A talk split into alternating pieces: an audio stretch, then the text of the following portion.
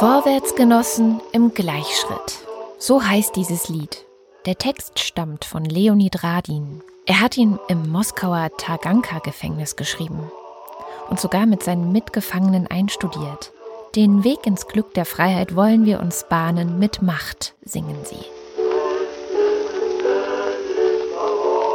Nachdem sie 1905 erklungen war, blieb diese Melodie bei den Revolutionären eine der beliebtesten Melodien überhaupt. Und auch 1917 war sie von Anfang an überall zu hören.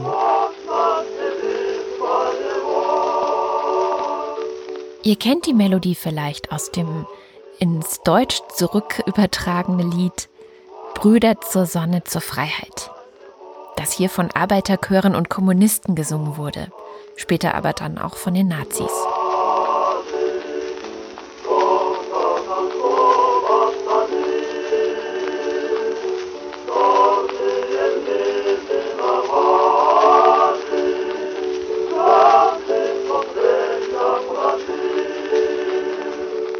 Und damit herzlich willkommen zum Decoder Podcast. 100 Jahre ist es her, seit sich in Russland die sogenannte Oktoberrevolution ereignete.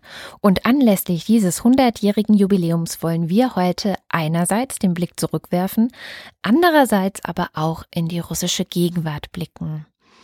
1917, 2017. 100 Jahre Revolution. So heißt das Dossier, das ihr auf der Seite decoder.org findet. Und genau darum soll es gehen. Im heutigen Russland spielt nämlich die Vergangenheit mindestens eine genauso wichtige Rolle wie die Gegenwart. Es ist dort so, dass die Debatten um historische Ereignisse und auch die Persönlichkeiten, die damals eine wichtige Rolle spielten, nicht nur Fachkreise, also Historiker, sondern auch die breite Öffentlichkeit beschäftigen. Und wenn man diese Debatte mal beobachtet, dann sieht man, dass es nicht nur Unterschiede in der Wahrnehmung der Geschichte gibt, sondern eine richtige Spaltung der russischen Gesellschaft selbst. Der Historiker Boris Kolonitsky zum Beispiel meint, dass man in der russischen Gesellschaft sehen könne, dass die Revolution von 1917 immer noch andauert. Jedenfalls kann man sagen, dass sie 2017 immer noch sehr aktuell ist. Das Decoder-Dossier wirft genau darauf ein Schlaglicht. Was war 1917 und was ist der Kontext zur heutigen Gegenwart? Wie ist der Umgang mit der Geschichte 100 Jahre später? Und welche Ereignisse waren damals zentral? Das sind auch die Fragen, die uns in dieser Folge beschäftigen sollen. Und um denen nachzugehen, habe ich mich mit zwei Experten zum Thema Oktoberrevolution in Berlin zusammengesetzt und wir haben darüber geredet.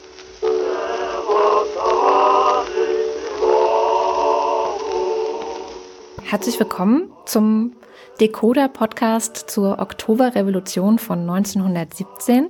Mein Name ist Katrin Rönecke und bei mir sitzt Robert Kindler. Er ist promovierter Historiker und wissenschaftlicher Mitarbeiter am Institut für Geschichtswissenschaften hier an der Humboldt-Universität in Berlin und Robert, du hast zu Stalinismus in Zentralasien geforscht. Für Decoder hast du eben auch die Gnose zur Oktoberrevolution geschrieben. Deswegen bist du hier als Experte. Hallo Robert. Ja, hallo, schönen guten Tag. Und als zweiten Gast haben wir hier den Leonid Klimov. Du bist Wissenschaftsredakteur und arbeitest für Decoder und hast dich eben sehr intensiv auch mit diesem ganzen Thema ähm, Oktoberrevolution befasst. Wenn ich das richtig mitbekommen habe, seit über einem Jahr. Ja, genau. Wir haben ungefähr vor einem Jahr angefangen, ein bisschen früher, im Oktober.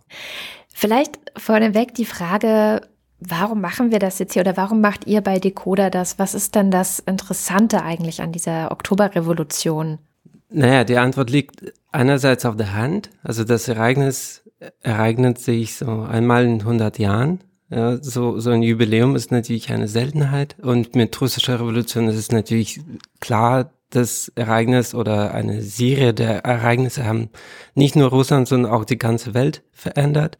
Wir dachten, wir probieren es mal mit einer historischen Presseschau.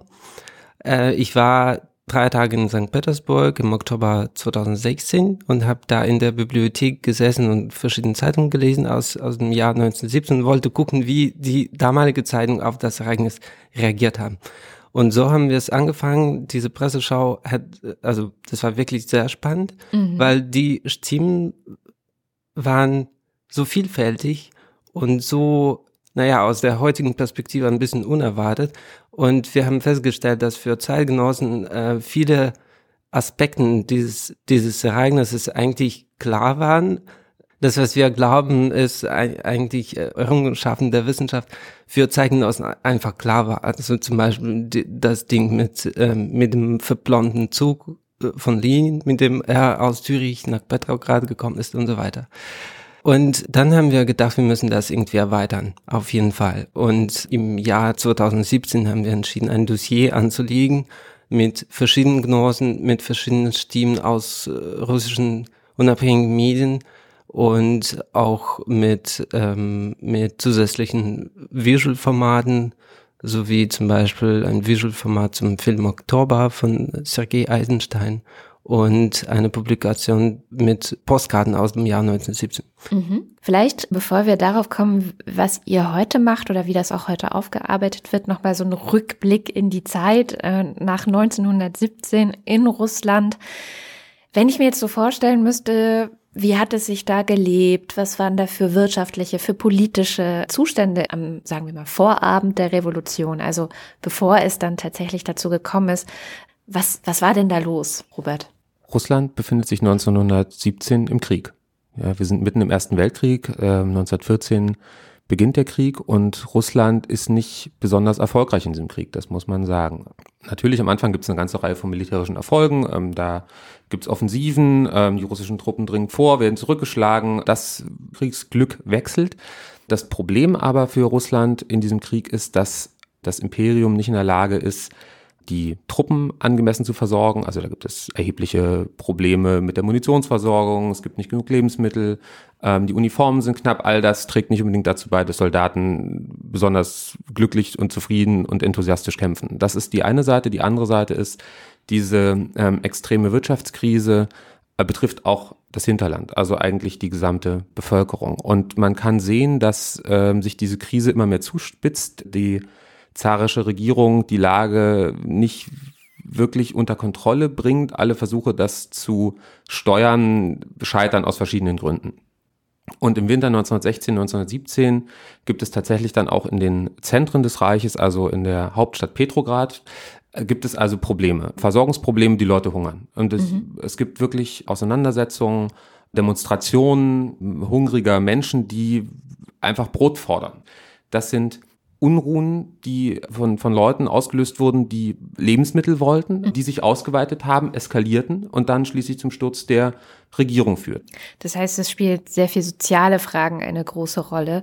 Ähm, gibt es denn eine große Ungleichheit auch in der Gesellschaft? Ähm, auf jeden Fall gibt es eine sehr große Ungleichheit in der ähm, russischen Gesellschaft. Das zeigt sich mit einem Blick auf äh, die Städte, an denen man das wunderbar sehen kann, wo es ähm, eine schmale Schicht gibt von Eliten, sei es, weil sie aus dem Adel kommen und sozusagen altes Geld äh, haben und Unternehmern einerseits und andererseits einer großen Bevölkerungsmehrheit von wir können sie jetzt mal pauschal als urbanen Unterschichten bezeichnen, also Arbeiter, Angestellte, Arbeitsmigranten, Wanderarbeiter und dergleichen mehr, die unter teilweise wirklich sehr prekären Verhältnissen leiden und in ganz abenteuerlichen Verhältnissen leben. Da gibt's einfach auch sehr starke, sehr starke Spannungen, die sich, ähm, das wäre vielleicht schon auch ein Hinweis auf die Revolution, die sich dann auch sozialistische und sozialdemokratische Parteien so ein bisschen zum Nutze machen, um da äh, den Keil ein bisschen weiter in die Gesellschaft reinzutreiben. Nun gibt es ja 1917 in Russland nicht nur die Oktoberrevolution, sondern es ist ja so ein Jahr der Revolution nennen. Es gab auch die sogenannte Februarrevolution gleich zum Anfang des Jahres. Was war da passiert? Die Februarrevolution ist eigentlich die russische Revolution, so mhm. könnte man sagen. Das ist eine fast eine Revolution, wie sie, wie sie im Lehrbuch steht. Und zwar, ähm, was passiert da? Es entwickelt sich aus Brotunruhen, also ähm, Frauen zunächst gehen auf die Straße und fordern äh, fordern Brot, die ähm, erhalten Zulauf von äh, verschiedenen Seiten, Arbeit aus verschiedenen äh, Fabriken, solidarisieren sich dann im Laufe von einigen Tagen auch erste Soldaten, die auf die Seite der Protestierenden übergehen und es entsteht tatsächlich so etwas wie ein, wie ein Volksaufstand, der nicht mehr zu beherrschen ist. Der Zar nimmt es zuerst nicht ernst und ähm, glaubt, das wird man mit ein paar Kosaken schon ähm, irgendwie regeln können. Das ist aber nicht der Fall. Diese Aufregung lässt sich nicht niederschlagen und führt schließlich dazu, dass dem Zahn völlig die Kontrolle über die Situation entgleitet und er, muss, er wird zur Abdankung gedrängt. Dann entsteht eine sehr merkwürdige Situation, in der einerseits äh, Vertreter des russischen Parlaments, der Duma, sich zur Regierung, zur provisorischen Regierung erklären. Die sagen also, bis zu einer konstituierenden, einer verfassungsgebenden Versammlung wollen wir sozusagen die Geschicke des Staates leiten. Das ist sozusagen die eine Seite, die juristische. Auf der anderen Seite, und das ist das Spannende und das könnte man sagen einzigartige an diesem russischen Fall, äh, gibt es die Sowjets, also die Räte. Sowjet ist das russische Wort für Rat. Und diese Räte setzen sich zusammen aus Vertretern der Arbeiter, der Soldaten, der Matrosen, Mitglieder der sozialistischen Parteien, äh, die da zusammenkommen. Und die können für sich beanspruchen, dass sie eine gewisse Autorität in der Bevölkerung haben. Und das ist das, was man immer so gern als Doppelherrschaft bezeichnet. Das ist sozusagen das Ergebnis der Februarrevolution. Jetzt war deine Frage, die Revolution nennen, des mhm. Jahres 1917. Und da fällt einem natürlich zuerst dann der ähm, Oktober ein, die Oktoberrevolution. Andere äh, nennen das Oktober Umsturz, manche reden auch vom Putsch, darüber können wir vielleicht später nochmal äh, mhm. äh, reden, was, was da so die Unterschiede sind.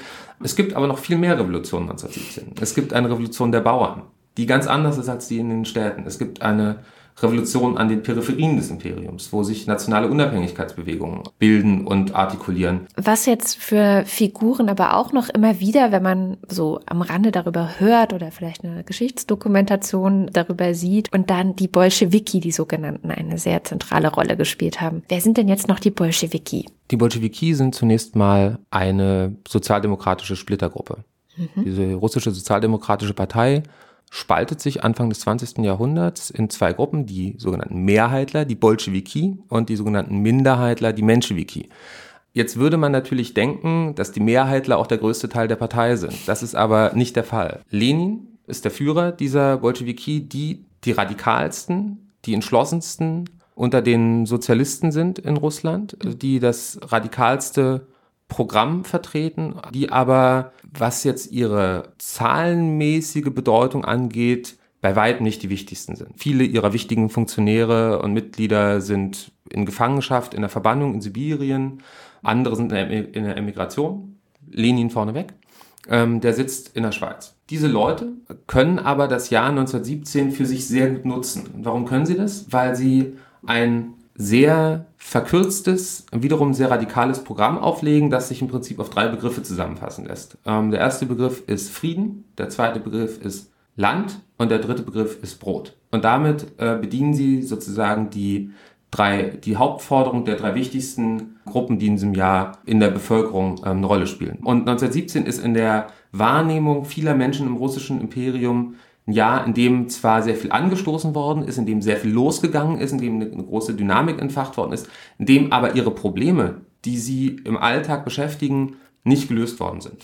Und da kommen Lenin und seine Leute und sagen, wir haben für euch eine sehr einfache Lösung und das ist sehr attraktiv. Und deswegen gewinnen sie Anhänger, deswegen gewinnen sie Leute, die bei ihnen mitmachen. Die Partei wächst exzeptionell. Dennoch muss man aber festhalten, sie sind auch im Oktober, im November und auch im kommenden Jahr keinesfalls die Mehrheit. Ich wollte nur ergänzen, dass die Bauern die größte Bevölkerungsgruppe war zu der Zeit. Haben sich denn die Bauern dann einer dieser Parteien zugeschlagen oder waren manche Bauern dann eher so in Richtung Bolschewiki interessiert, andere in Richtung Räte und wieder andere haben gedacht, okay, nee, wir unterstützen jetzt diese Übergangsregierung. Ich erinnere mich noch an ähm, mein Lehrbuch aus der Schule, wo ein Satz von einem Bauer war, Bolschewiki sind gut, also die sind Russen, aber die Kommunisten sind schlecht, die sind Juden. Ich glaube, das war nicht immer zu unterscheiden für Bevölkerung.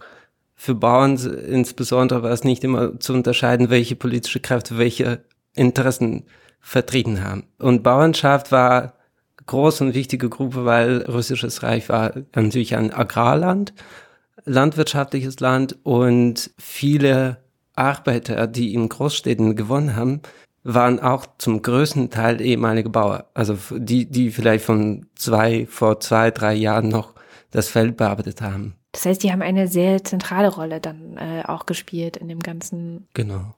Was Lenin gerade gesagt hat, dass viele Leute sich schwer damit getan haben, die Unterschiede zwischen den einzelnen sozialistischen Parteien, von denen es noch wesentlich mehr gab, also wir nennen jetzt hier nur die wichtigsten, man könnte da jetzt noch sehr ins Detail gehen, das muss jetzt aber nicht sein, dass sich viele Leute damit sehr schwer getan haben, das trifft zu, das trifft auch auf die Situation in den Städten zu. Oft waren die oftmals sehr theoretischen Unterschiede, aufgrund derer sich dann die führenden Persönlichkeiten auf der Linken bis aufs Messer gestritten haben, zu Todfeinden wurden und nie wieder ein Wort miteinander gewechselt haben, die waren im Alltag der Bevölkerung eher nicht so relevant. Das ist ja ein ganz gutes Stichwort. Jetzt hast du nämlich auch vorhin schon gesagt, ja, Lenin war in der Schweiz, war im Exil. Wie kam es dazu und was hat er da gemacht? Man muss sich vergegenwärtigen, Lenin war der zwar der ähm, Vorsitzende der, der Bolschewiki, also der, eines Teils der russischen Sozialdemokratie, aber im Prinzip war das ein König ohne Land. Der hatte diese äh, Partei und er hat versucht, sie aus dem Ausland äh, zu steuern, konnte das aber nur bis zu einem gewissen Grade, weil ähm, in Russland selber die Situation sich dann doch manchmal ein bisschen anders dargestellt hatte, als eben aus der äh, Situation äh, mehrere tausend Kilometer entfernt. Also man darf nicht vergessen, es gibt ein Parlament in Russland nach der Revolution von 1905. Gestattet der Zar wenn auch unter Problemen, die Einsetzung eines Parlaments. Und da sind die Bolschewiki tatsächlich dabei. Und man kann jetzt auch sehen, in neueren Arbeiten hat man gesehen, die machen da nicht fundamental Opposition, sondern die arbeiten mit. Du sagst ja, manche waren in Verbannung oder waren irgendwie weg. Ähm, wurden die vom Zar verbannt oder? Ja. Ja. Ja. Also die werden als Revolutionäre angeklagt und mhm. verurteilt und äh, Lenin hat sich dem, hat sich dem entzogen, indem er ins Exil gegangen ist. Aber das betraf die einzelnen Mitglieder und nicht die Partei selbst. So. Und jetzt haben wir also diesen Mann da sitzen mit einigen Getreuen. Andere Anhänger sitzen in anderen europäischen Ländern. Seine Partei ist klein und jetzt wird seine ohnehin schon schwierige Situation noch mal komplizierter dadurch, dass der Krieg ausbricht. Sein eigentliches Problem ist aber, dass er abgeschnitten ist von der Kommunikation nach Russland, mhm. weil dazwischen die, die Frontlinien liegen und erhebliche Mengen an Soldaten ähm, und anderem militärischen Personal und Gerät. Im Prinzip weiß er nicht so richtig, was, was los ist. Das ist schwierig für ihn, wird aber nach dem Februar 1917 zu einem unhaltbaren Zustand. In biografischen ähm, Arbeiten zu ihm kann man sehr schön lesen, wie dass er eigentlich wie so ein Tiger im Käfig ähm, rast und äh, sozusagen das Problem irgendwie sieht, er muss jetzt irgendwie dahin. Er muss, irgendwas muss passieren. Und in dieser Situation kommt ihm die äh, deutsche Reichsregierung zu Hilfe. Das sind also die Deutschen, die schon vorher mal Kontakte zu Lenin etabliert haben. Das geht schon ein paar Jahre vorher, sind die auf den aufmerksam geworden. 1917 ist natürlich die Revolution wie ein Geschenk des Himmels für die Deutschen. Ja, klar. Ja, also die, die sehen, Mensch, plötzlich eröffnet sich da eine Chance, den Gegner völlig zu destabilisieren. Die sehen natürlich, da geht's drunter und drüber, äh, da gibt's keine einheitliche Linie mehr, militärisch wird das irgendwie alles schwierig für Russland und die wollen natürlich alles tun, da weiter zu destabilisieren und derjenige, dessen Programm und dessen Message am ehesten dazu geeignet ist, die Verhältnisse völlig ins Chaos zu stürzen, ist der Führer der Bolschewiki, Genosse Lenin.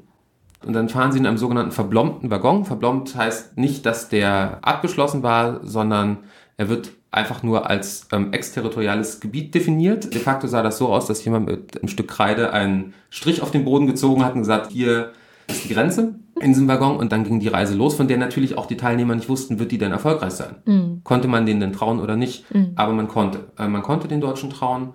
Lenin kommt an im April 1917 und tut tatsächlich das, was die Deutschen von ihm erwartet haben. Er mischt nämlich die Verhältnisse auf, weil er steigt aus diesem Waggon aus und hält eine Rede, die alle, die sie hören und alle, die ähm, Politik machen zu dieser Zeit in Russland, in Aufregung versetzt, weil sie nämlich alles, was bis dahin als sicher geglaubt wurde, ähm, sozusagen umstürzt. Jetzt gibt es ja darum dann auch diverse Mythen, die sich dann da ranken. Also zum Beispiel, dass Lenin so eine Art deutscher Spion gewesen sei. Kann man dazu aus heutiger Perspektive sagen, ob da was dran war? Lenin hat sich natürlich nicht als deutscher Spion wahrgenommen und äh, wie wir ähm, in einem, einer Gnose zu seiner Reise aus Zürich nach Petrograd gezeigt haben, also mit Hilfe von Benjamin Schenk, Professor aus Basel. Er hat auch dazu gesorgt, das Ticket für eigenes Geld zu kaufen, für diese Reise, damit ihm wirklich keiner vorwerfen kann, dass er ein deutscher Spion gewesen ist. Das heißt, es war eher so ein bisschen Zufall, dass ähm, die Interessen der Bolschewiki und die Interessen der Deutschen da zusammengepasst haben? Ja, kann man so sagen. Also äh, beide Seiten versuchen sich gegenseitig auszunutzen. Mhm. Ja, beide Seiten versuchen sich gegenseitig auszunutzen. Und man kann natürlich sagen, Lenin hat so funktioniert, als wäre er ein deutscher Spion. Mhm. Man könnte sich aus deutscher Perspektive keinen besseren wünschen. Und das ist tatsächlich auch die Perspektive, die die Reichsleitung einnimmt. Und es gibt einen Dokument, das immer wieder zitiert wird und das äh, auch als Beleg immer wieder herangezogen wird dafür, dass, dass Lenin ähm, ein, ein deutscher Spion gewesen sei. Da heißt es sinngemäß, Lenin ist in Petrograd angekommen und er funktioniert wie gewünscht. Lenin selber aber hat auch vorher ähm, tatsächlich Anwerbeversuche äh, der deutschen Seite abgelehnt und hat eben, wie Lenin sehr richtig gesagt hat, großen Wert darauf gelegt, dass eben nicht der Anschein erweckt werde, er, er, er handele im Auftrag der deutschen Regierung, sondern verfolge seine eigene Agenda. Aber das ist ein schöner Fall, wo sich eigentlich grundsätzlich widerstreitende Interessen in einem bestimmten Punkt treffen. Kann man denn sagen, dass Lenin der, der letzte Funke war, den es brauchte, um diese ähm, Oktoberrevolution, um die es ja jetzt hauptsächlich geht, auszulösen? Ohne Lenin wären die folgenden Ereignisse anders verlaufen, weil im Gegensatz zu dem ja doch häufig noch kolportierten Mythos vom revolutionär, aber letztlich doch humanistisch gesinnten Lenin, der in so einem starken Gegensatz zu seinem Nachfolger Stalin gestanden habe, muss man wohl doch sagen, im Lichte neuerer äh, Forschung, dass das ein sehr radikaler, sehr entschlossener Mann gewesen ist, der überhaupt kein Problem damit gehabt hat, für die Durchsetzung seiner Ziele erhebliche Menschenopfer in Kauf zu nehmen. Und das äh, zeichnet ihn ähm, wenn man das so sagen darf, aus und das war wichtig. Insofern, ohne Lenin wäre das so nicht gelaufen. Was ist denn dann gelaufen? Also wie waren denn dann die Ereignisse im, sagen wir, darauf folgenden Sommer, Herbst 1917? Naja, zwischen den Revolutionen, zwischen Februar und Oktober geschah äh, viele politische Krisen. Mhm. Also man kann fast, also es gibt fast für jeden Monat irgendeine Krise bezeichnet. Aprilkrise, Julikrise. Also auf August, äh, im August war auch ein Versuch, die Macht zu übernehmen von einer Bewegung. Und das kam ja im Oktober, Ende Oktober zu ähm, Umsturz. Ich weiß nicht, kann man sagen, dass das also was was ja viele immer wieder hören, ist so dieser ähm, Sturm auf dem Winterpalast. Also das kennt man ja auch aus diesem Film von von Eisenstein, den du vorhin schon erwähnt hattest. Ja. Und das ist ja auch sowas, was was Bilder im Kopf sind, die man also was viele, glaube ich, als Bild einfach im Kopf haben, wenn sie dieses Stichwort hören, Oktoberrevolution.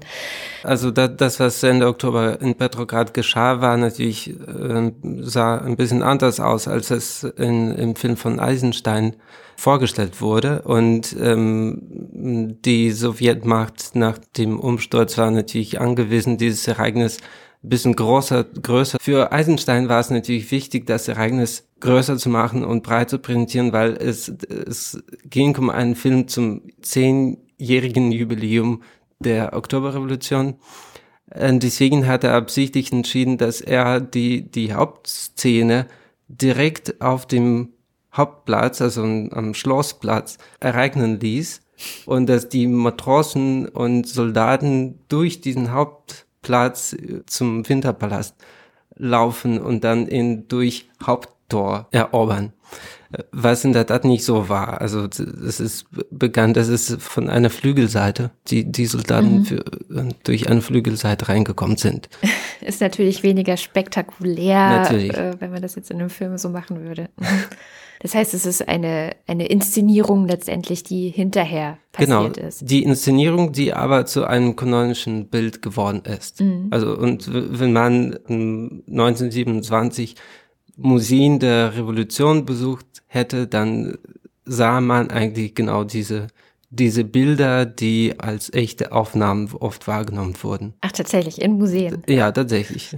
Ähm, in deinem DDR-Schulbuch und auch in meinem DDR-Schulbuch äh, sieht man auch genau diese Bilder. Ah, ja. Das sind äh, Bilder aus dem Film, mhm. die als historische ausgegeben worden sind.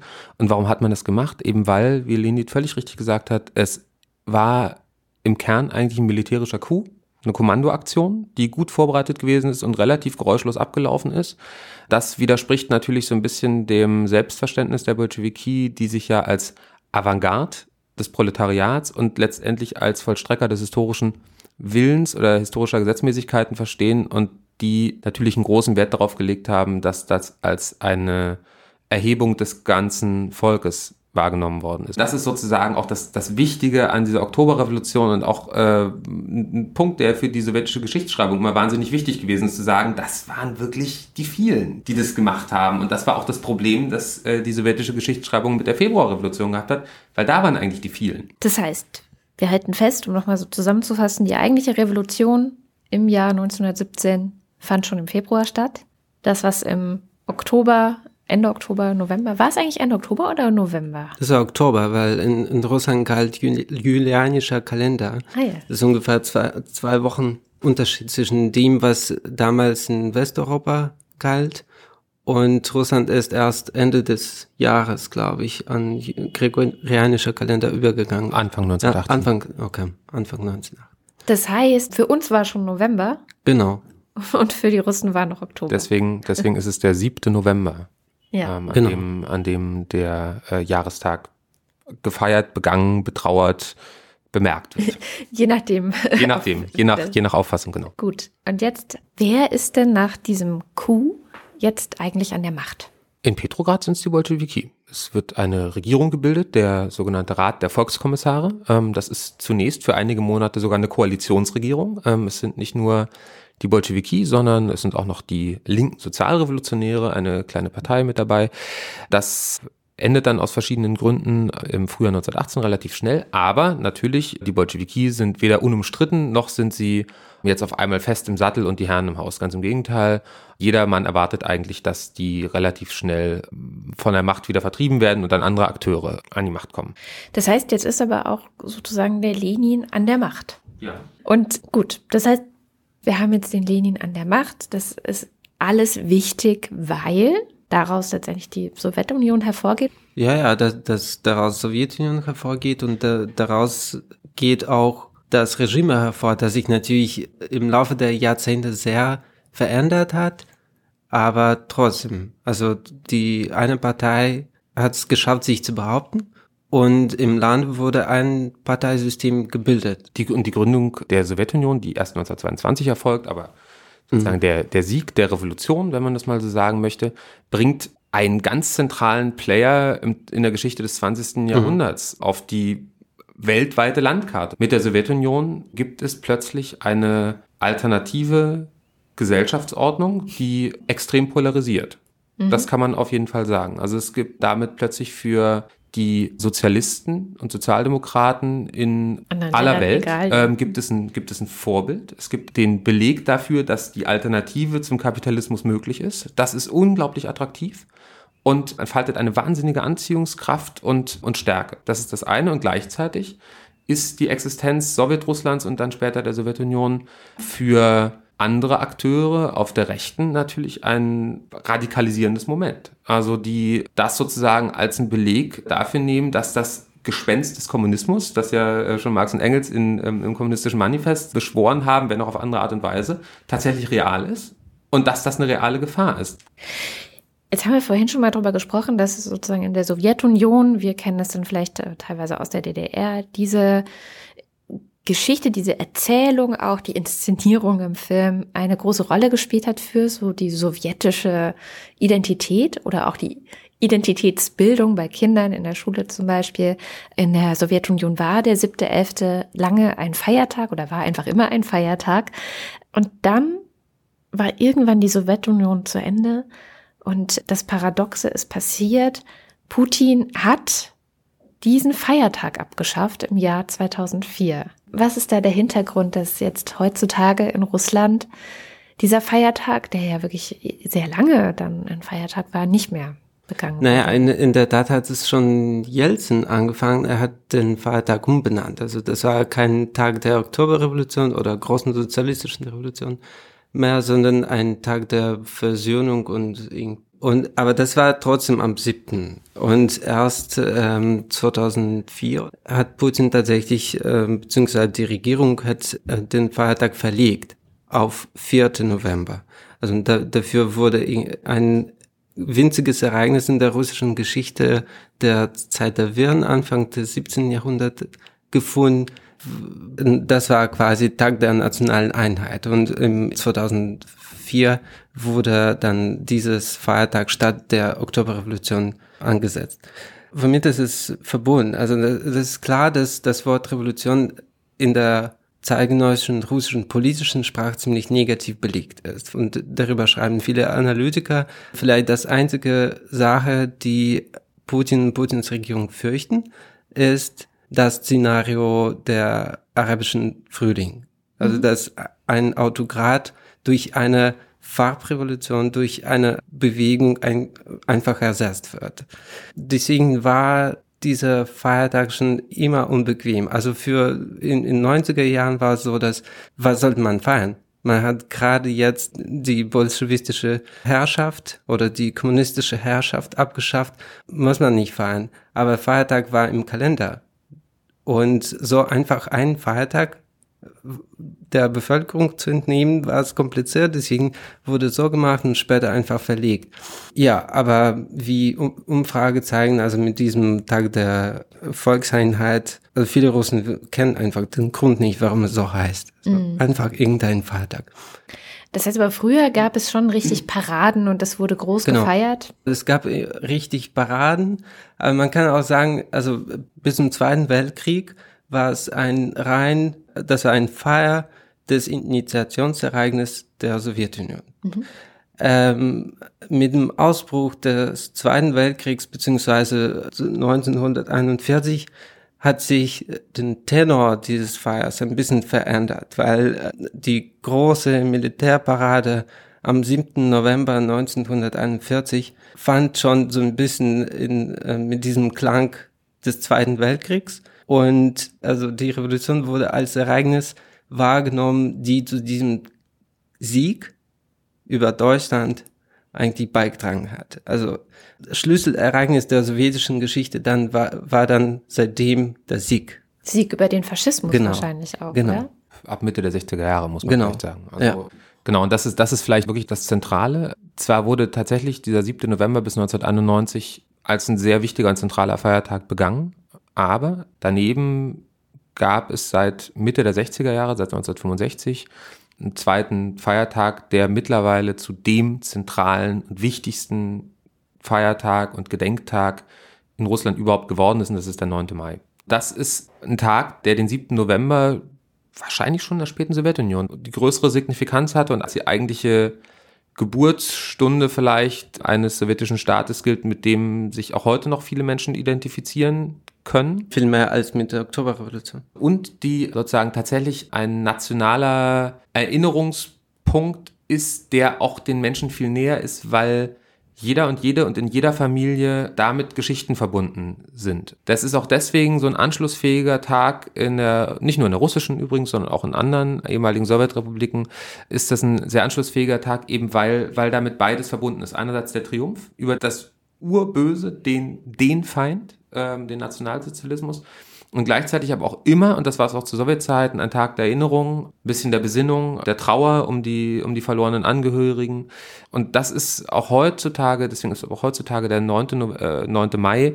Und das ist vielleicht auch ganz wichtig, wir dürfen ja nicht vergessen, dass nicht nur ein Bürgerkrieg geherrscht hat, der Familien und äh, Gemeinschaften zerrissen hat äh, und Millionen von Todesopfern gefordert hat, sondern dass auch dann im Nachgang sehr, sehr viele Menschen emigriert sind. Und mhm. ähm, ein großer Teil der, der Bevölkerung des Imperiums ja äh, die, dann ausgewandert ist nach Europa, ähm, nach, nach Asien, nach Nordamerika.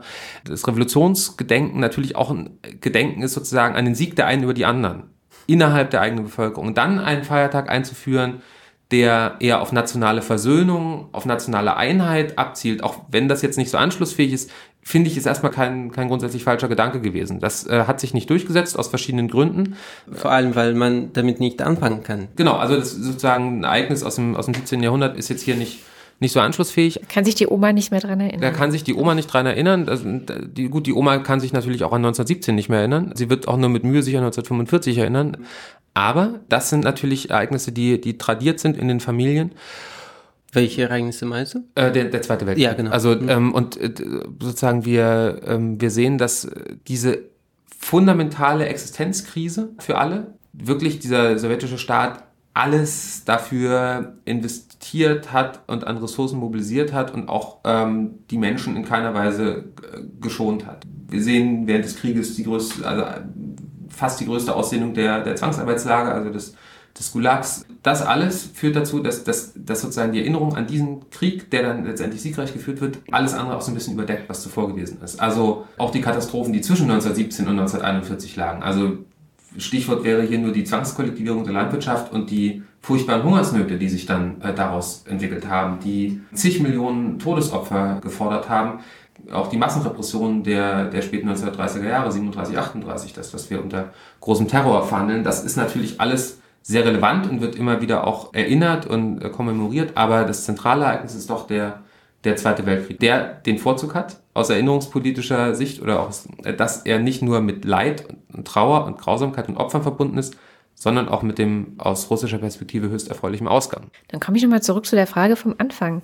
Warum sprechen wir denn hier jetzt trotzdem so intensiv über die Oktoberrevolution? Was für eine Bedeutung hat es denn vielleicht heute dann auch so retrospektiv zu sagen, das war da aber, auch wenn gerade in Russland nicht mehr gefeiert oder darüber groß gesprochen oder geschrieben wird. Wir wissen ja alle, dass, dass dieses Ereignis unser Leben radikal verändert hat. Und wir wohnen ja in, wir leben ja in einer anderen Gesellschaft und hätten in einer anderen Gesellschaft gelebt, wenn es das Ereignis nicht gäbe. Wir sprechen darüber, weil man darüber sprechen muss. Das ist schon wichtig und ich kann hier so ein bisschen aus, aus der inneren Perspektive sprechen, als wir in Decoder dieses Dossier angelegt haben, war auch mein persönliches Ziel, nicht nur historisch mehr über das ja zu erfahren, sondern auch zu verstehen, was heißt es eigentlich für mich selbst, also für mich als für Russen, weil ich war absolut ratlos vor einem Jahr und ich dachte, dieses Jahr bringt mir mehr Klarheit. Welche Bedeutung hat das für, für das Land, in dem ich geboren bin und äh, mit der Kultur ich mich äh, gewissermaßen identifiziere. Und interessanterweise ist dieses Jubiläum Russlands so ein bisschen vorbeigegangen in diesem Jahr. Wir haben erwartet, als wir das Dossier angefangen haben, dass russische Medien voll mit Texten zur Revolution sein müssen. Und das war überhaupt nicht der Fall. Also nur Erwähnung, manchmal irgendwelche Stimmen der Wissenschaftler aus verschiedenen Perspektiven. Aber ich würde sagen, rund um 9. Mai wurde in diesem Jahr mehr veröffentlicht zum Weltkrieg als im ganzen Jahr zur Revolution. Also mhm. so, so vom Gefühl aus. Und wie erklärst du dir das? Also wieso findet es so wenig statt in Russland? Gibt es da Mutmaßungen, Theorien? Naja, das Wort Revolution ist schlecht belegt und mhm. mit, mit dem Wort kann die Politik eigentlich die Veranstaltung organisiert in der Regel in Russland, kann man nicht anfangen. Andererseits gibt es äh, keinen persönlichen Bezug und, und hier geht es nicht nur darum, dass Tag des Sieges der Revolution Tag überdeckt hat, sondern es geht auch darum, dass es überhaupt keinen persönlichen Bezug gibt und wir haben auch einen Text dazu veröffentlicht, beziehungsweise eine Übersetzung aus einem russischen Medium, dass heutzutage keine, also man kann nicht sprechen, dass es, ähm, dass es Nachfahren von Roten und Weißen gibt. Mhm. Es gibt nur Nachfahren von Roten. Und wenn, wenn die Regierung sagt, das Jahr wird zu einem Jahr der Versöhnung, man weiß ja nicht, zwischen wem muss man versöhnt werden, weil die ganzen Biografien wurden neu geschrieben nach 1917 und äh, wenn ich äh, äh, an meine Familie denke, dann kenne ich überhaupt nichts, was vor 1917 geschah, obwohl ich äh, meinen Urgroßvater, meine Urgroßmutter erlebt habe. Sie haben nie darüber gesprochen und nur durch bestimmte Zeichen können wir irgendwie nachvollziehen, aus welchen Schichten die stammen, ob es um wohlhabende oder weniger wohlhabende Familie handelte. Und alles war absolut von Anfang an. Also 1917 alles war neu.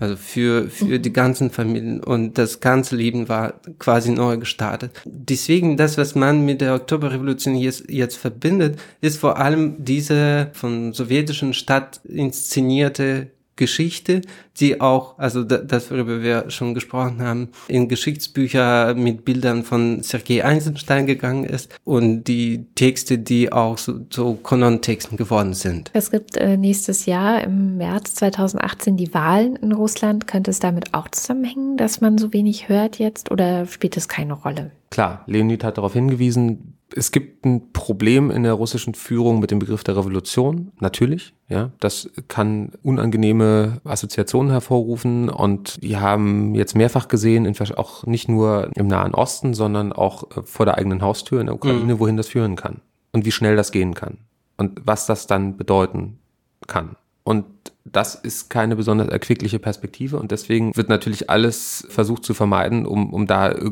irgendeine Form von Parallele herzustellen, die sich durchaus ziehen ließen mit aller gebotenen Vorsicht. Aber auch wenn es nicht um Befürchtungen geht, ist völlig klar, dass die Regierung und Putin sich von den Ereignissen 1917 deutlich distanzieren. Und in wenigen Aussagen, die Putin sich erlaubt hat, äh, was die Revolution im 1917 betrifft, aus diesen Aussagen ist klar, dass er diesen Umsturz befürwortet sozusagen und das ist kein keine richtige Zitat vielleicht, dass dass die Bolschewiki und Lenin insbesondere eine Atombombe hinter die Gesellschaft, also unter die Gesellschaft gesteckt haben, unter anderem mit der Föderalismusgedanke, dass die Republiken bekommen bestimmte Autonomie. Mhm. Ja, Im Gegensatz zu dem, was vor dem Oktobersturz der Fall war. Das heißt, ein großes Interesse daran, das jetzt irgendwie zu glorifizieren, gibt es auf jeden Fall nicht mehr. Das können wir festhalten. Wunderbar. Für alle, die sich jetzt dafür noch mehr interessieren und noch mehr einlesen wollen, die können auf decoder.org das Dossier 1917, 2017 100 Jahre Revolution sich mal anschauen. Da gibt es verschiedene Gnosen, die dann konsultiert werden können. Und man kann dann sich sehr tief auch noch in die Geschichtsbücher einlesen, wenn man Lust hat.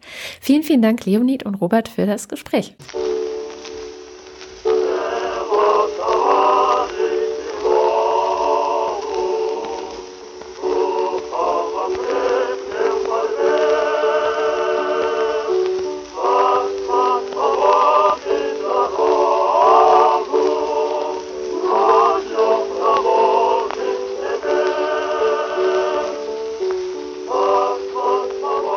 Dieser Podcast ist eine Produktion von Decoder. Alle weiteren Infos und Hintergründe auf decoder.org.